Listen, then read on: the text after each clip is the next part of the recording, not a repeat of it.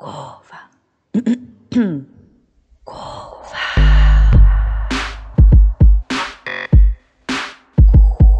Curva.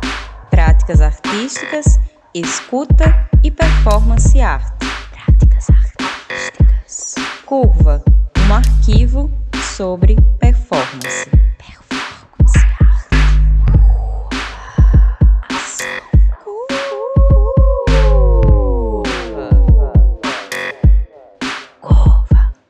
no ar mais uma curva. Seja bem-vindo à nossa segunda temporada de arquivamentos. Eu me chamo Letícia Barbosa e gravo de Camaragibe, Pernambuco, Brasil. A Curva é um projeto em linha e todas as entrevistas que você vai ouvir foram gravadas de modo remoto. Hoje, segunda-feira, dia 12 de abril de 2021, lançamos um bloco com quatro arquivos, dois com a primeira e a segunda parte da entrevista à artista Bartira Dias, um com a artista Lorena Wolfer e outro com a artista Maria Adela Dias.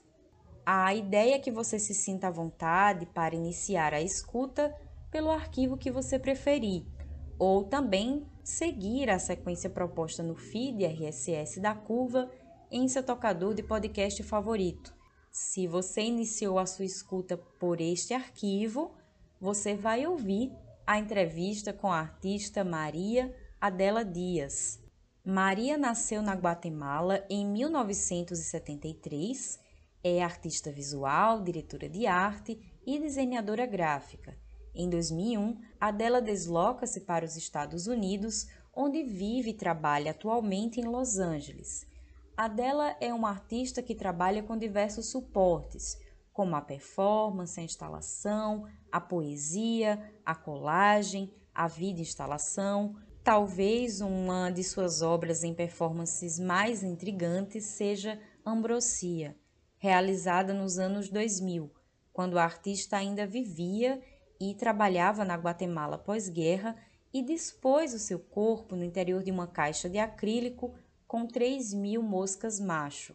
Em 2005, já nos Estados Unidos, Maria Della realiza a performance Bordeline, na qual a artista dispõe o seu corpo no interior de uma caixa de madeira, ao mar, estando esta caixa marcada por seu número de identificação migratória.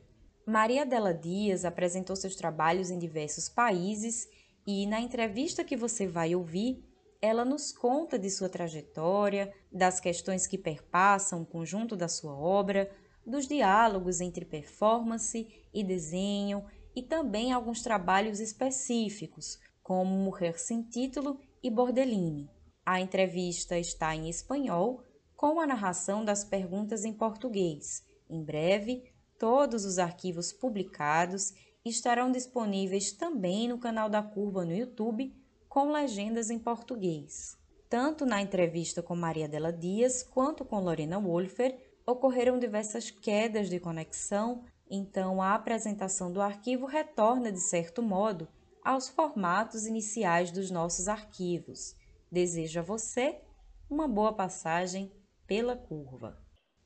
Maria Della Dias é uma artista que trabalha com diversos meios. Eu pergunto para dela como ela iniciou na arte da performance e o que interessava a geração de artistas dos anos 2000 na Guatemala, da qual ela faz parte. Bueno, yo empiezo en el mundo, en el mundo del arte como muy, en, muy joven, ¿verdad? Empiezo a trabajar interesada en en el arte en sí, eh, también interesada en el diseño gráfico, que fue mi carrera, la carrera que decidí estudiar, ¿verdad? En mi formación de diseño gráfico y evoluciono, digamos, en el, trabajo en Guatemala, estudiando y trabajando al mismo tiempo. Entonces eso me da como esa, esta plataforma, ¿no? Donde puedo expresarme, ¿verdad? Eh, siento, siendo Guatemala un, país eh, generalmente dominado por los hombres, eh, un país patriarcal completamente. Eh, mi posición como artista, más o menos rebelde, ¿no?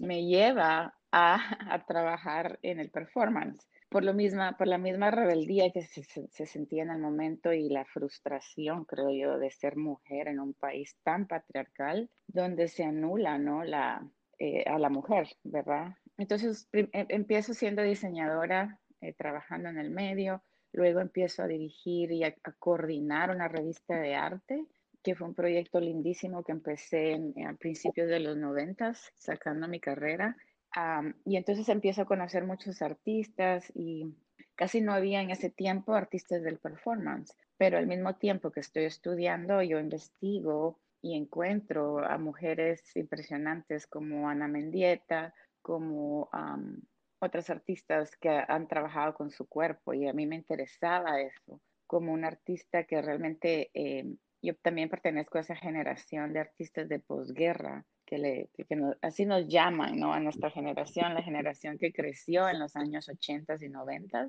en Guatemala, que fueron unos años políticamente violentos, uh, tiempos muy, muy fuertes donde había sangre derramada por todos lados, ¿no? Y aparte de eso, eh, en, el, en 1996, por ejemplo, eh, se firma el contrato de paz, ¿verdad?, en, en, el país, algo que realmente no funcionó. Entonces, yo empiezo a ver todas estas contradicciones en, gubernamentales y, en, también en el espacio íntimo de tu casa, donde la mujer tenía esa posición de anulación, ¿no? Entonces creo que fue mi, impotencia, ¿verdad? La que me lleva a las calles a, denunciar este, este tipo de, trato, ¿no? Este por medio del performance y la utilización de mi cuerpo eh, como un acto más o menos de, de sanación hacia un trauma social, ¿verdad? Me interesaba eso, denunciarlo políticamente, las injusticias que ocurrían en las calles del país, no solo a nivel social, sino que también a nivel de género, ¿verdad? Porque, como te digo, la mujer en Guatemala se le anula, digamos, finales de los 80 y principios de los 90 con la firma de la paz en 1996, por ejemplo, fue como un, un punto de partida también, ¿no? Como para empezar a trabajar arte de denuncia, ¿verdad? realmente este contrato de paz que se firmó nunca funcionó, sino al contrario, ¿verdad? Había mucho, muchísima, muchísima violencia en las calles. Entonces es esa impotencia como, como de ser mujer que me, que me lleva hacia el performance y a, utilizar mi cuerpo como medio para eh, expresar ¿no? mis insatisfacciones y también como un acto de sanación, porque al final de cuentas el performance para mí también lo trabajo como una sanación, un medio de liberación de un trauma social, ¿no? Me interesaba eh, denunciar políticamente las injusticias que estaban ocurriendo, no solo a nivel gubernamental, sino a nivel de género como mujer. Ser mujer en Guatemala es ser una mujer como un, cero, ¿no? un cero a la izquierda. Em, y eso me molestaba, eso me molestaba muchísimo. Entonces creo que es esa, esa impotencia, esa rabia que me impulsa a meterme más de lleno en lo que era el performance y, y, a denunciar de una forma no violenta, ¿verdad? Que es lo que solemos hacer también las mujeres, sino una forma más conceptual y constructiva para también educar ¿no? un poco al público eh, de las calles, que generalmente no tienen acceso al arte eh, bueno, no tenían en ese tiempo, era un arte muy elitista que solo existía para cierto tipo de gente, de personas, ¿no? Entonces creo que esa, esa como te digo, esa, esa rabia de, de, de, ver a la mujer sublevada, sumisa, me, me, generaba un ruido, me generaba una, una rabia, ¿no? Que quería eh, pues sacarla a las calles y eh, también exponerla hacia otras mujeres, ¿no? Y que ellas eh, se dieran cuenta de este, de este problema. Y así empiezo realmente mi, mi primer performance para la superficie, que fue una, un performance que se hizo en una cloaca, un destragante, ¿no? En el centro de la ciudad de Guatemala, que en general es mi primera publicación, mi primera publicación poética, ¿no? Por, por, el mismo, al no tener un espacio como mujer creadora, y yo hago esta analogía, ¿no? De, tener estos, de tener mis primeros poemas, em, pues eh, eh, para el público en general, ¿no? Para esa superficie, ¿verdad? Que viniendo de algún, de un lugar sucio, de un lugar eh, que se puede decir como excremento, ¿no? Que era como lo, la analogía que yo podía tener de, de, la mujer o como se le veía a la mujer, ¿verdad? Entonces creo que, que eso en parte es como mostrar mi trabajo inédito, ¿verdad? En, en, en el, público en general, ¿verdad? Y también el, la construcción de un performance efímero, ¿verdad? Porque al final yo escribía con mi máquina de escribir mis poemas y los amarraba a una, a una, pita, a una, correa y las personas lo iban jalando y luego el performance tomó su propia fuerza, ¿no? La gente empieza a leer los, los, los poemas en, en, voz alta y, y, fue un momento maravilloso, ¿no? Que me, me, me sorprendió a mí misma también, ¿no? Yo no esperaba ese tipo de respuesta por medio del público que iba pasando. Entonces creo que sí, es uno de los performances que yo más he disfrutado, te puedo decir, ¿verdad? Porque me, me, me ayudó a entender de que sí hay una, había una necesidad en ese tiempo de, de comunicar y, y de parte de mi, con mi posición como mujer en el, en hasta, abajo, ¿verdad? De la ciudad, de donde, donde pasa todo lo, todo lo sucio, que, se, que saliera algo lindo de eso, ¿no? Y eso más que todo fue como la, la, analogía entre mujer y espacio público, que yo tenía, quería hacer esa conexión, especialmente poética, porque la palabra también ha sido parte muy importante de mi obra. Eh, la tomo muy en cuenta porque también empiezo a hacer poesía desde muy joven y como que me venían esos versos o esos, esos poemas eh, también de protesta, ¿no? Que quería sacar al, al aire. Y desde ese momento también me interesa muchísimo trabajar en el espacio público. Creo que ha sido muy importante en mi obra romper con esa estructura de la, de la, de la galería, del museo, ¿verdad? Sino que más que todo tener e, esa experiencia con, el, con, con, la, con la gente normal, ¿no? La gente que realmente está sufriendo, está, estaba sufriendo en ese momento también esta posguerra, ¿no? Este, esta violen, violencia que existe en las calles. Eu peço para que ela fale um pouco sobre a intervenção Mulher Sem Título e pergunto como o circuito de artes local recepcionava a produção artística das artistas mulheres neste período.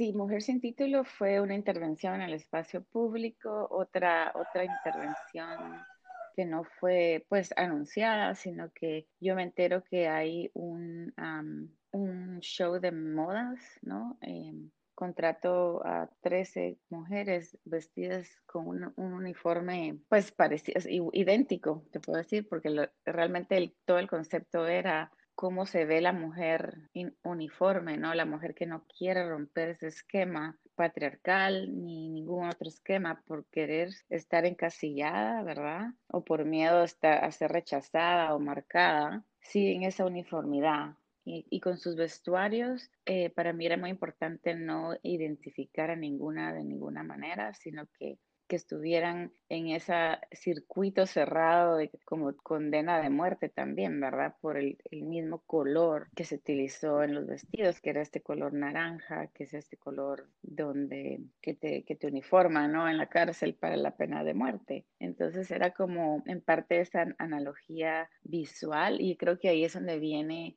para mí la intersección entre el diseño y el arte, ¿verdad? Porque a la hora de yo trabajar mis conceptos, el color en este sentido era muy importante, ¿verdad? mantener esa uniformidad con estas mujeres. Em, entonces ellas estaban desfilando, bloqueando el paso hacia el desfile de modas, como esa muestra de una cultura de consumo, ¿no? Como parar esa, cultura de consumo o estéril, digamos, ¿verdad? Que te da un, un espectáculo de esa manera, donde tratan de encasillarte que te pones, que, que no te puedes poner, etcétera, etcétera. Entonces, eh, pues Mujer sin título también la repito en un festival de performance en Caracas, Venezuela, en el 2007, eh, donde utilizo los mismos vestidos, pero con distintas mujeres, haciendo ese intercambio de experiencias culturales, ¿verdad? Pero estoy mismo utilizando el concepto primordial de uniformidad, eh, especialmente en un lugar como Venezuela, donde se explota y se trafica con, con, las mujeres, ¿no? Era también un tema político que quería abordar con esta, con esta imagen, ¿no? Con esta imagen de, de invadir esos espacios, o sea, eh, estuvimos invadiendo una semana completa, por ejemplo, el, el Museo de Arte Moderno, el Teatro Carrillo en Venezuela, otros teatros donde habían actividades, estas mujeres pasaban y rompían ¿no? ese esquema. Entonces las mirabas como una, como una culebrita eh, anaranjada pasando por, por pasarelas, por escaleras eléctricas. Entonces también era una imagen en movimiento que, eh, que, que, que, rompía con ese esquema de, de normalidad, ¿verdad? Entonces sí cuestionaba qué hacen estas mujeres acá y, y, y, por qué, ¿verdad? Entonces creo que esa era mi, mi, intención con esta, con esta pieza y realmente Mujer sin título, como te digo, es, es realmente una crítica a esa mujer que no quiere romper esos patrones establecidos, pues como por, por el miedo, por, por cualquier otra razón, ¿verdad? O porque todavía creen que el hombre es el que el que domina y ellas son eh, solo un patrón, ¿verdad? este, este adorno para tu casa. Entonces sí, era un poco también trabajar con el, en el, con el juego, ¿verdad? Mm. En algunas de mis obras, de mis obras también trabajo un poquito con ese juego visual. Em 2001, Maria Adela Dias migra para os Estados Unidos e eu comento com ela acerca de uma publicação em um jornal na qual foi anunciada a sua morte, uma esquela. Pergunto então como este deslocamento, este câmbio de território, modifica, interfere na sua produção e processo criativo. Sí, precisamente, eh, bueno, ya son 20 años exactamente cuando se publicó esa, esa esquela. Eh, realmente para mí haber pues crecido, vivido en un país como Guatemala, em, es, es, pues eso es lo que me ha formado, ¿no? Como artista. Y creo que eh, hay mucha, mucha resistencia, mucha rebeldía detrás de los artistas que trabajábamos en ese tiempo. ¿verdad? Eh, por ejemplo, mi, mi idea de, de morir en, en, mi país era como una premonición, ¿verdad? De decir, seguramente voy a morir, en este país, porque ya de hecho estaba muerta. Creo que, que definitivamente sí cambió mi proceso al trabajar eh, temas mucho más globales, ¿verdad? No tan territoriales como era en mi país, sino que ya entonces empiezo a, a procesar otro tipo de estrategia, ¿verdad? En cómo invadir un espacio que, que no era mío. Entonces empiezo a utilizar espacios prohibidos que no necesariamente tienen un público, ¿verdad? Porque eh, en mi proceso también legal, migratorio, fue, tuve un tiempo, ¿no? Un tiempo que es un tiempo como de prueba, donde yo realmente era, no era ni de aquí ni de allá, era como un, un alien, ¿verdad? O sea, no, no tenía nada más un número que podría eh, haberme expulsado en cualquier momento, ¿no?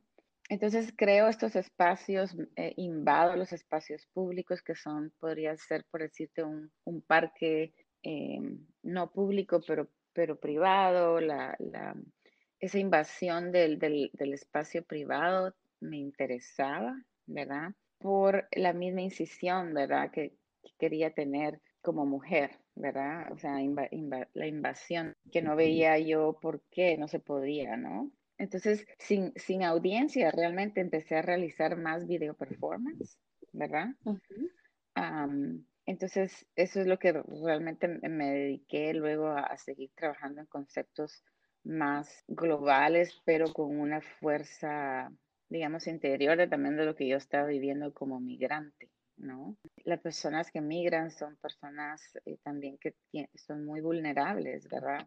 Hay miles, de razones e historias de, de, gente que migra, pues algunas que migran por a la fuerza, voluntarias o por cualquier razón que sea, siempre vas a, a ser una persona vulnerable en algún momento, ¿no? Entonces yo quería apoderarme de esos espacios, esos terrenos privados, donde también me estaba arriesgando, ¿no? A, a ser descubierta, a tener, a tacharme de, de, ilegal o simplemente también quería como demostrar mi identidad, ¿verdad? Como yo estoy aquí, como en este terreno, ¿no? Y estoy, estoy dando un mensaje al, al, mundo, ¿no?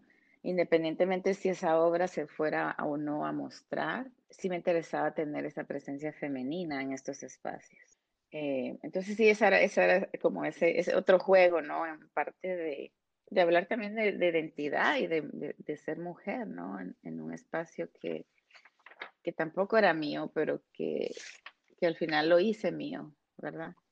Maria Adela também é desenhadora gráfica e eu pergunto como ela utiliza seus saberes e conhecimentos em desenho gráfico em suas performances e vice-versa.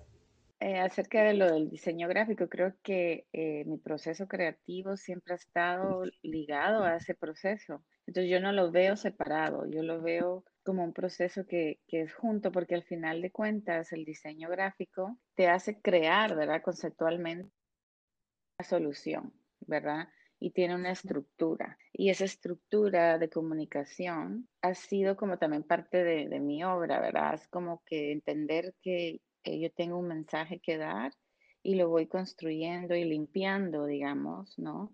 Para tener mi propia forma de decir las cosas. Eh, y creo que en esta etapa de mi vida valoro muchísimo el ser diseñadora porque eso me ha también dado la oportunidad de no solo conceptualizar una idea, sino que también crear otro tipo de, de, de instalaciones, por ejemplo, ¿no? Ahorita Ahorita tengo eh, la oportunidad de, de, presentar mi obra en la, en la Bienal de Diseño de Londres y eso me ha dado una, una cosa muy, muy linda, interesante en el sentido de que puedo trasladar el arte, ¿no? Y la comunicación y la en una pieza instalativa, pues puedo decirlo así, a performática al mismo tiempo pero es un, es un elemento de diseño, ¿verdad? O sea, empieza con esta estructura de, de ADN eh, donde el, el, público va a interactuar con la obra, con la pieza. Y esa es otra de las formas en las que yo soluciono esos problemas de, de decir el arte no se puede tocar, el arte está encerrado en un cuarto y a mí me interesa romper todo eso y el diseño me ha dado la oportunidad de poder llevarlo a ese nivel. Realmente yo no me formé como artista, yo, yo no tengo formación artística per se, pero sí tengo una formación de diseño, la cual eh, pues me lleva a esas soluciones. Es como, como combinando las dos, las dos formas, ¿no? De, de, como para poder disruptir también al mismo tiempo. ¿Verdad? Porque creo que parte de mi obra ha sido eso, intervenir, disruptir, romper con esos patrones existentes. Y al tener ese, esa, esa cosa de diseño, pues bueno, todo es posible, ¿verdad? Todo es posible si lo hacemos posible. O sea, es como, eh, no hay nada imposible realmente en el, en el, en el mundo, ¿verdad? Para mí. Eh, porque si se estructura con un, como, te dijera, como un, con un objetivo en mente, pues el diseño realmente te, te dá essa solução, verdade? Comento com a Adela que existe uma pergunta que se repete muito no espaço da curva e que eu gosto muito de fazê-la. Então, pergunto para a Adela qual a importância do erro ou do que se entende comumente por erro em seu processo criativo. Sí, eh, me parece una, uh, una pregunta muy interesante porque el error para mí es una de las cosas más importantes ¿verdad? en mi proceso creativo. Creo que sin error no hay evolución y es como la vida misma, ¿no? Cada paso que das, cada paso que aprendes algo nuevo y vas pues sacando todas esas opciones, esas soluciones, ¿no? Hacia, hacia ese cambio, ¿verdad?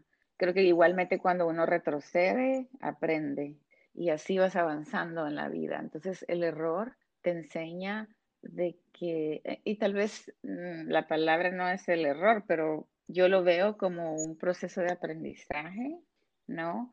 al, al, ir tratando siempre de, impro, eh, de mejorar eh, una, una pieza, ¿verdad? De, pulirla, se puede decir. Para mí el error es un término muy sencillo, ¿verdad? Creo que el error, como te decía, es algo que, que es necesario aceptar y entender. Nunca, nunca el arte está como finalmente terminado, ¿verdad? Y completo, por ejemplo. Siempre hay un margen de error y creo que estar eh, conscientes de eso nos, nos ayuda a tener ese, ese proceso evolutivo. Es como el error es algo que vive en nosotros, ¿verdad? Y, y cómo se toma ese concepto, creo que si lo tomas positivamente, siempre te va a hacer crecer como artista. Y creo que también el performance, por ejemplo, eh, y en cualquier otro proyecto, inclusive diseño, siempre va a haber ese, ese margen de, de error que al final te, te puede llevar hacia otra, hacia otra dirección, ¿verdad? Entonces, estar como consciente de ese juego en qué es error y qué no es error, ¿verdad?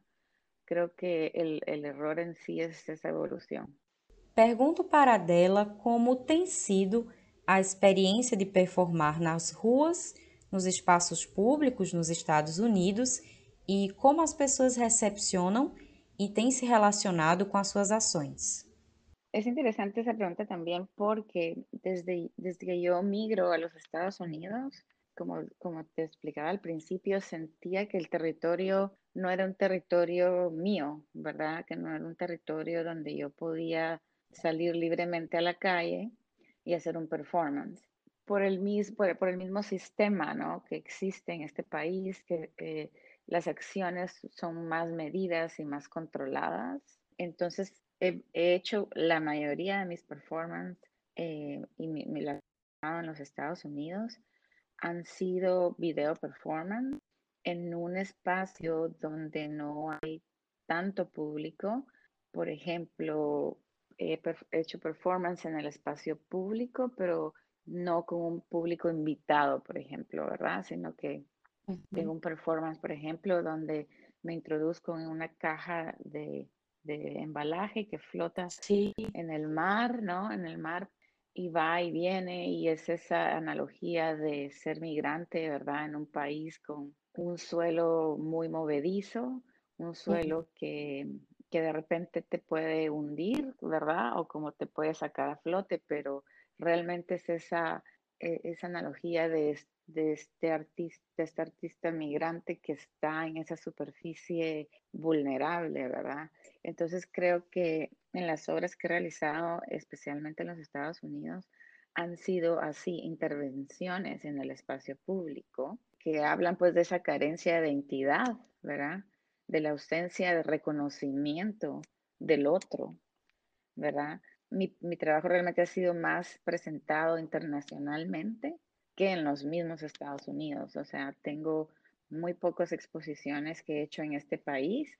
Entonces yo he sido como esa artista mm, guatemalteca que vive eh, en el exilio y migrar automáticamente me cuenta como una menos, ¿no? Una menos o, una más, ¿verdad? Una menos en, eh, digamos, en mi país, una menos y una más acá de hecho, sí, sí he tenido algunas exposiciones acá, pero sigo siendo esa, esa artista, no solo migrante, mujer, invisible, ¿verdad?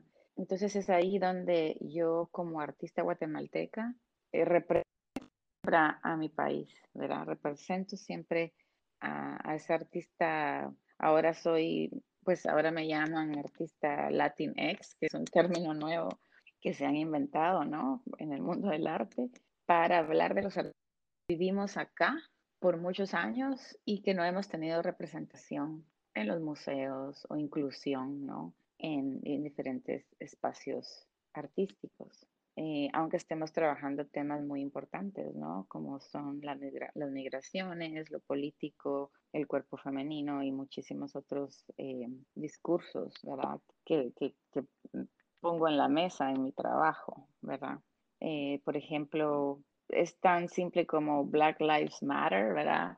Eh, que se ha creado este este eslogan que al final de cuentas solo funciona en el mes de febrero que se celebra el Día Internacional de los Afroamericanos, por ejemplo, ¿verdad? Sé que que si este país sí trata como de seccionar, ¿no? Y de clasificar estos grupos, que realmente para mí es algo un poco, no, no me, me molesta un poco ese término, ¿no? De, de identificarme con una Latin ex, ¿no? Pero sí, es, ha sido todo eso, como te dijera, toda esa, es, es, una como lucha, ¿no? De seguir, de seguir incidiendo en el, en el medio del arte para poder hablar también de una identidad, ¿no? Que, que está perdida y esa, esa, ausencia de reconocimiento eh, artístico, ¿no? Y, inclusivo, etcétera, etcétera. Creo que me quedé eh, explicándote más o menos esa parte de, de la carencia, ¿no? De, de, de, interés o de también un poco de, de, reconocer al otro, ¿no? Como parte de tu propia cultura y identidad, ¿verdad? Entonces, las, las invasiones en los espacios eh, públicos por ese mismo motivo, ¿no? Que uh -huh. cuestionan eh, al, al público y realmente en los Estados Unidos también hay mucha parte como de ignorar, ¿no? Lo que está pasando a tu alrededor. Entonces, eh, alguna gente se interesa, otra gente no, pero al final de cuentas, yo, yo estoy, sigo haciendo mi trabajo eh, de esa manera, ¿verdad? Um, ahora soy una, una, artista considerada Latinx, y que somos eh, latinos, latinos que vivimos en los Estados Unidos por mucho tiempo y que tampoco se nos ha dado el espacio o, eh, y, o la, la, la, oportunidad, ¿verdad?, de exponer tu trabajo. Entonces está como muy apartado, ¿no? Entonces aquí como que clasifican en diferentes, eh, ¿cómo se dice?, eh, grupos, ¿no? ¿Quiénes somos? O sea, los, los eh, afroamericanos, por ejemplo, son un grupo de artistas, pero son separados. Los latinos somos otro grupo y entonces no no hay esa homogeneidad de culturas, ¿verdad? Tan, tan explícita. Entonces, sí. como que sí es un poco difícil entrar, pero, pero igualmente creo que incidiendo en los espacios públicos, ya sea con intervenciones, más de algo se logra, ¿no? Crear por lo menos eh, cuestion, cuestionar, cuestion, cuestionamientos, preguntas.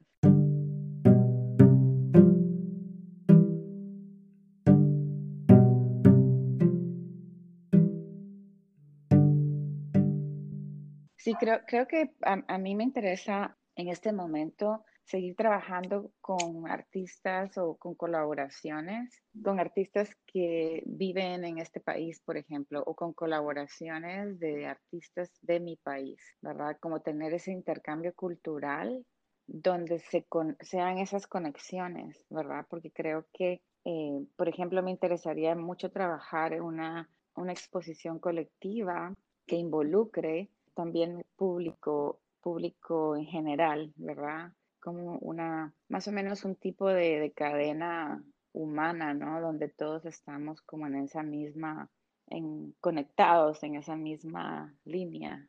Creo que sería algo interesante eh, involucrar al, al público eh, eh, anglo, ¿verdad? O americano, podría decir, en, en un performance colectivo. Ese tipo de, de acciones que al final de cuentas nos unen como una entidad, ¿verdad? Como, un, como uno solo. Porque creo que eso también les está haciendo mucha falta al mundo, tener esas conexiones, ¿no? Ya no ser un artista tan individualista, podría decir, sino, sino hacer acciones colectivas donde, donde haya y se, se promueva un cambio. Eh, por ejemplo, últimamente me ha interesado trabajar en, en temas del medio ambiente, ¿no? -huh. cómo estamos nosotros mismos como seres humanos destruyendo al mundo, ¿verdad? Y, y parece que no, no, se habla mucho de eso en, en, el, en, el, medio del arte, ¿verdad? Entonces creo que hay una necesidad de, de conexiones de mentes eh, que paralelamente estamos preocupados por este tipo de, de, de, problemas que al final el problema del agua, por ejemplo, que es esta pieza que voy a trabajar para la Bienal de Diseño de Londres, tiene que ver con ese rescate, ¿no? con esa nostalgia de perder el, el recurso del agua. Pero a mí me parece interesante que la interacción del público en general sea una experiencia, porque por medio de una experiencia tú puedes aprender a, a hacer ese cambio. Y me interesaría trabajar algo así, ¿me entiendes? Como en este país, y inclusive con niños, con, con niños, con, con, ¿verdad? Con gente que está eh, iniciando su carrera como artista o niños que, que, vean el mundo de una forma diferente. Porque al final de cuentas el, el arte tiene mucha fuerza para cambiar, los, eh, o sea, para cambiar el mundo, ¿no? Entonces, eh, incidir y, y, hablar de esos temas me parece muy, muy importante en este, en este tiempo.